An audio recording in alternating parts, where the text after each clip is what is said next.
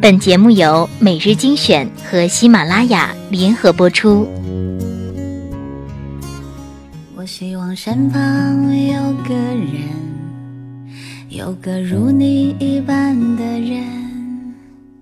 如山我希望我希望有个如你一一般的人如这山间清晨一般这山间清晨明亮清爽的人，清爽的人，如奔赴古城道路上阳光一般的人，温暖而不炙热，覆盖我所有肌肤。由起点到夜晚，由山野到书房。一切问题的答案都很简单。我希望我希有望个如你有个如一般的你一，般的人，贯彻未贯彻来，未来，数遍生命的公路牌牌。你说你有方向，我说我喜欢有伴。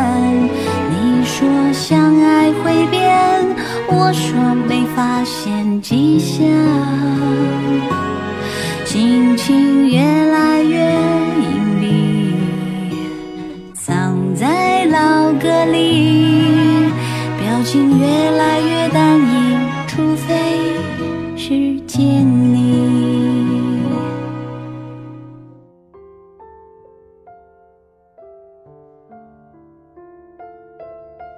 欢迎收听每日精选，我是主播小乖。今天来分享一篇文章，叫做《姑娘，请你相信，触底反弹》。早上跟一群人挤在地铁上，我在心里问自己：这就是二十五岁的第一天了，并没有什么特别的感觉。昨天是生日，除了收到礼物和祝福之外，我并没有给自己准备什么庆祝活动。正常采访，下午上班，晚上下班乘地铁回家。地铁上，总理发给我一张图片，上面用加粗的黑色马赛克笔写着：“免费赠拍写真一套，室内加室外，不限期。”我飞快地回复他要免费赠拍一辈子。他今年四月份开了摄影工作室，两个摄影师擅长拍摄静物和商品，其中一个摄影师还给《瑞丽》这种杂志拍过人像，但他们一开始做的并不好。总理对于市场不熟悉，推广和人脉经营做的也不够好，第一个月并没有接到什么活儿。他那段时间有些颓废，少了之前做起事儿来的劲儿劲儿的样子。我看在眼里，经常把他叫出来吃饭、聊天，想办法。我们两个人在餐厅、咖啡厅里聊很久，或者打电话、发信息沟通。我所在的美食杂志有时候会有摄影需求。我就联系总理过来帮忙，可境况并没有好转。一个月前，总理摄影工作室算是触底了吧？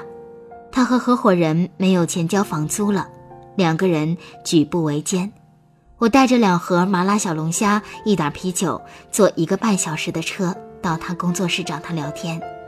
那次我还带了自己整理的表格，让他规划工作和生活，记录进步和成长。也反思失败和教训。那天晚上，我们喝到凌晨，一直聊到他哭。我半躺在沙发上想，梦想真的那么遥不可及吗？其实我是看着总理一点点做起自己工作室的。她一个在安徽学新闻的小姑娘，先是在南京的一家法制杂志实习，后来跑去北京自费学摄影，再后来就是到了我们之前的杂志。我和他成为了同事和朋友，她真的是个丢三落四、毛毛躁躁的人，但她又是一个极富善心、乐意分享的好姑娘。总理是射手座，爱自由，想要如风般去四方飘荡，希望路途中能够凭借自己手中的相机养家糊口，但他哪里走得了？另一半心思都耗在家人身上，总觉得不能承欢膝下，对父母十分亏欠。他摇摆不定，整个青春都动荡不安，而这些我虽然看在眼里，但没有办法帮他选择。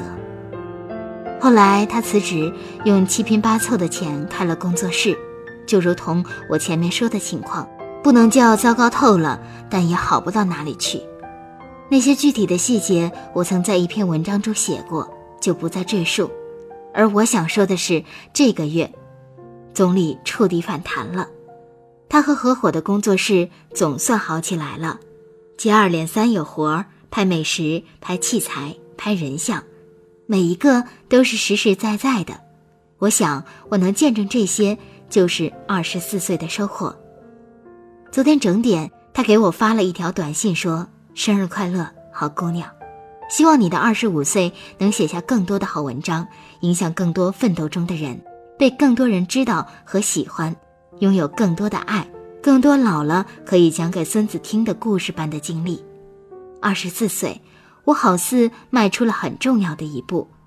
我跟身边的朋友说过，我是个想要写故事的人。当然，我写的并不好，一直处在练习和不自信的阶段。故事和小说并不是随便写写的，至少对我来说，我是慢慢才明白这个道理的。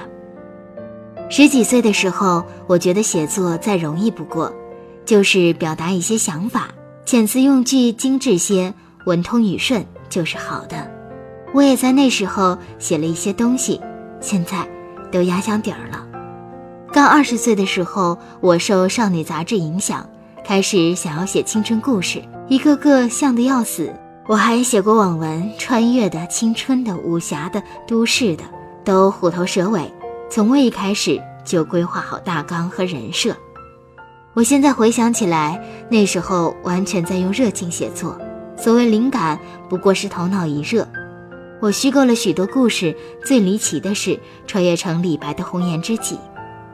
高中时候，我最爱在本子上写故事，写好之后读给宿舍里的同学听，也会传给周边的同学看。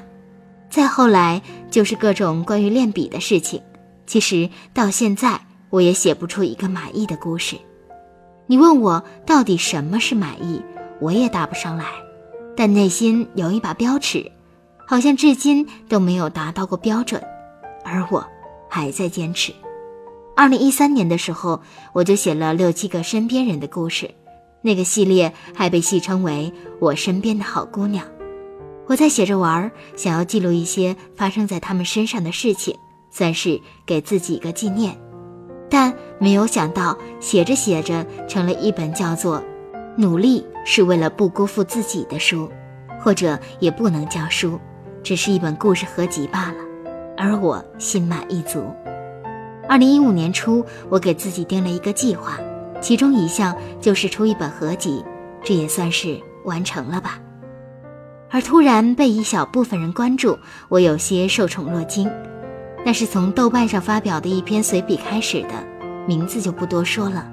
那是我幸运的开始，也带给了我许多朋友。二十四岁到二十五岁这一年，我经历了自己迄今为止最动荡以里的一年。我在一家很喜欢的旅行杂志做自己喜欢的内容，带团队去采风，去了重庆、广安、南京、大同、威海、济南、长沙、郑州、上海、扬州。但他无法在纸媒颓废的浪潮中逆行，而我在半年没有发工资的情况下，最终离开。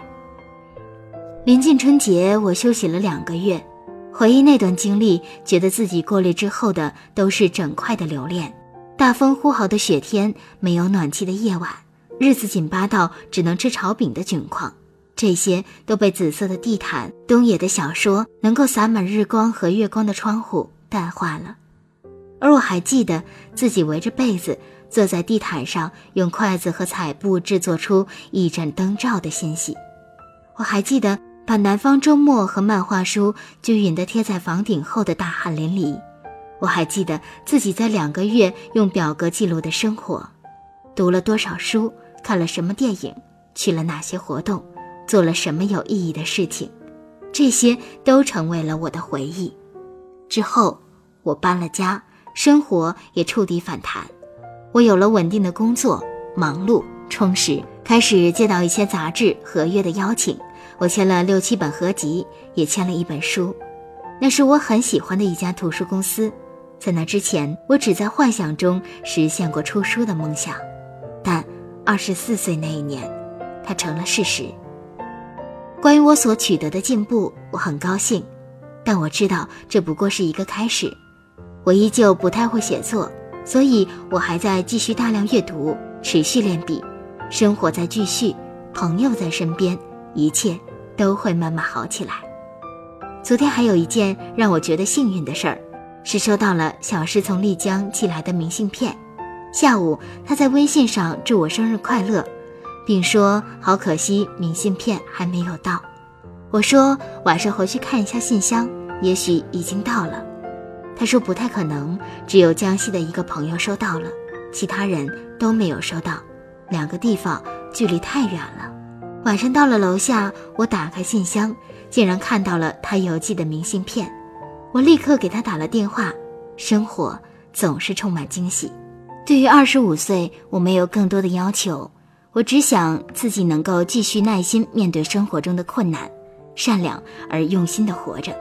写作要把所有想要写的故事都记录下来，赚钱要努力把青楼客栈捡起来，照顾好自己、家人和朋友，但凡需要都竭尽所能。另外，请不要害怕触底，还会反弹。生活就是这样，你在遇到最糟糕的情况之后，就会迎来最令你欣喜的转折。